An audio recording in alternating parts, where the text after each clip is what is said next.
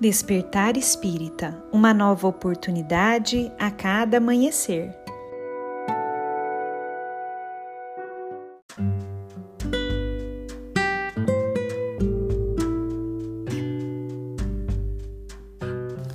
Sejam muito bem-vindos, amigos queridos, para mais um Despertar Espírita.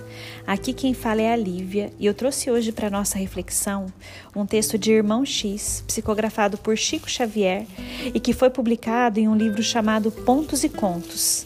Esse texto se chama Problema de Saúde e nele Irmão X nos conta a seguinte história. Comentávamos alguns problemas alusivos à saúde humana quando Olímpio Ericeira, ex-médico na Terra, considerou: Modifica-se singularmente o campo geral da vida quando examinando através de nossos objetivos superiores. Sob o ponto de vista espiritual, renovam-se-nos aqui todos os conceitos clássicos da medicina em virtude das necessidades fundamentais da alma com raríssimas exceções, toda enfermidade reflete as deficiências de natureza profunda. A rigor, não há patologia sem desequilíbrio psíquico, tanto quanto não existe flora microbiana sem clima adequado. Por isso mesmo, grande número de moléstias funcionam como elementos de socorro à inteligência reencarnada. Claro que o homem não pode prescindir do combate contra as forças invasoras, no sentido de preservar o precioso vaso orgânico em que se manifesta. Entretanto, não deveria lutar com o pavor do sentenciado, e sim com a atenção do trabalhador. A moléstia acidental pode ser aviso prestimoso. As enfermidades de longo curso costumam simbolizar trabalhos de salvamento. As enxaquecas, por vezes, demoram-se no corpo, atendendo a dispositivos da providência divina. Se eu dispusesse de autoridade, solicitaria a todos os irmãos reencarnados aceitarem as manifestações patogênicas dentro da maior serenidade, a fim de que produzam todos os bens de que são portadores. Semelhante atitude, porém, é muito difícil, observou Eduardo Lessa, outro médico desencarnado. O homem estima viver na filosofia do imediatismo. Exige melhora e cura ao mesmo tempo, e é tarefa complicada atender a criaturas insaciáveis. A opinião é justa, tornou Olímpio em tom grave. O imediatismo é o escolho com que somos invariavelmente defrontados em todos os trabalhos de assistência aos companheiros da experiência física.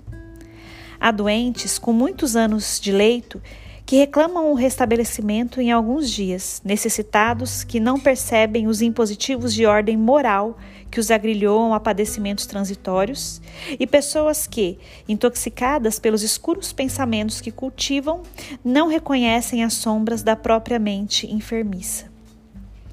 E refletindo para dar-nos um exemplo do que asseverava, continuou.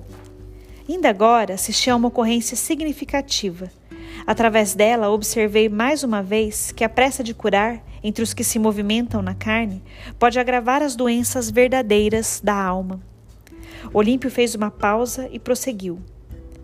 A senhora Ramos é criatura de qualidades excelentes, mas na posição maternal é apaixonada ao delírio, o que não impede seja credora de numerosas amizades em nosso plano, em virtude de sua bondade espontânea. Realmente é caridosa sem ostentação e humilde sem alarde. Ninguém se retira da presença dessa nobre mulher sem sentir-se melhor. Sendo prestativa e fraternal, suas rogativas mobilizam muitos colegas nossos que a ela se uniram pelos laços indestrutíveis da gratidão. Não há muitos meses fui convidado a cooperar no tratamento de Anacleto, filho dessa valiosa missionária do bem, Dispus-me ao concurso solicitado, sondei o caso. Depressa reconheci, em companhia de outros amigos, que a moléstia insidiosa deveria ser tratada com muita lentidão, em vista de ascendentes de origem moral. Anacleto apresentava perturbações orgânicas facilmente remediáveis. No entanto, a sua personalidade real exibia enormes desequilíbrios. Era ele um viciado de renovação muito difícil. O médico da família tratava-o com acerto. Entretanto, a mente transviada do rapaz exigia provas rudes. A senhora Ramos vivia receosa, temia pela saúde do filho e desejava fervorosamente a restauração imediata. Todavia, se o facultativo terrestre apressava recursos para o fim em vista, de nosso lado acentuávamos a delonga. Não devia o moço restabelecer-se com facilidade. Tal concessão seria perigosa. Anacleto precisava extrair todo o proveito que a enfermidade lhe poderia conferir e devia socorrer-se da colaboração de muitos amigos encarnados para entender, de alguma sorte, as obrigações que lhe competiam. As reflexões do leito ser-lhe-iam benéficas. O fígado enfermo, o estômago escoriado e as pernas feridas lhe ensinariam sem palavras valiosas lições íntimas. No curso do tempo, fornecer-lhe-iam paciência, fraternidade, gratidão e, sobretudo, algum entendimento da vida. Até a ocasião em que se recolhera para tratamento rigoroso, não passava de criatura inútil. Gastava a mocidade entre arruaças e vícios. Não sabia agradecer e muito menos cooperar na extensão do bem. Todavia, em virtude da moléstia renitente, começava a ser afável e reconhecido. Já sabia como atender às visitas, como suportar uma conversação em que seus pontos de vista não eram respeitados e aprender a sorrir para pessoas menos simpáticas. A senhora Ramos, porém, qual ocorre a maioria das mães terrestres, não examinava a situação fora das inquietudes injustificáveis. Acomodava-se muito bem com a fé tranquila dos dias róseos, mas não compreendia a confiança nos dias escuros. Implorava a restituição imediata da saúde ao filho e consagrava-se apaixonadamente a essa ideia.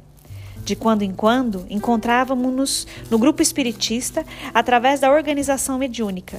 Expunha-nos inquieta suas aflições e temores. Guarde serenidade, minha irmã, repetíamos invariavelmente. Anacleto há de curar-se.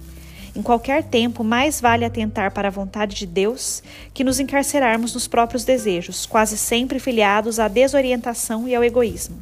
Aguardemos com calma. Nossa amiga, no fundo, pretendia sustentar o elevado padrão de fé, mas acabava sempre em vacilações prejudiciais dentro do labirinto afetivo. De nossa reunião espiritual, seguia para a discussão com o médico, no conforto da residência, reclamando remédios mais eficientes, melhoras seguras e resultados mais nítidos. Assediado pelas rogativas da genitora, o facultativo encarnado lembrou a oportunidade de uma estação de águas. Anacleto iria às fontes curativas e certo restauraria o fígado intoxicado. Consultou-nos a senhora Ramos com respeito ao alvitre. Sabíamos que a medida, e nos reportando ao campo físico, seria excelente que o rapaz encontraria alívio rápido. No entanto, não ignorávamos que a sua condição espiritual ainda era lamentável e que por isso mesmo o rapaz não se habilitara à recepção daquela bênção. Não víamos tão somente o organismo enfermo, mas também os interesses vitais da saúde eterna. Examinando todos esses fatores, opinamos em contrário. A pobre mãe recebeu-nos a negativa mal-humorada e, após novo acordo com o clínico terreno, assentou que nós outros, os cooperadores espirituais, estacionáramos em equívoco, deliberando a partida do filho para as águas, sem perda de tempo, plenamente despreocupada de nossa lembrança fraternal. Em poucos dias, viu-se Anacleto em estação elegante. A essa altura da narrativa, Olímpio fez longa pausa, como a exumar as reminiscências mais fortes e concluiu.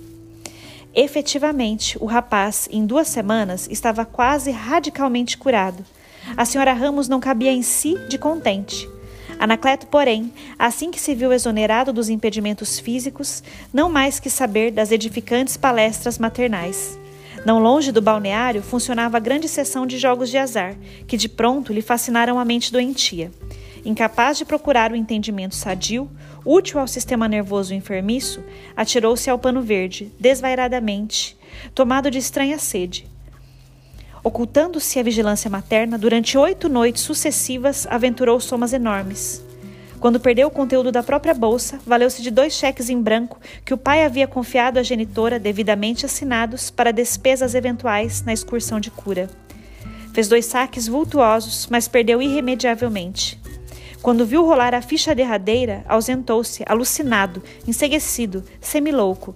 Não conseguiu registrar-nos a assistência espiritual. E a sós, no quarto de dormir, ralado de ódio e vergonha, suicidou-se, estourando o crânio. E assim terminou a experiência. A senhora Ramos retirou-se da casa conduzindo um filho doente e regressou trazendo um cadáver.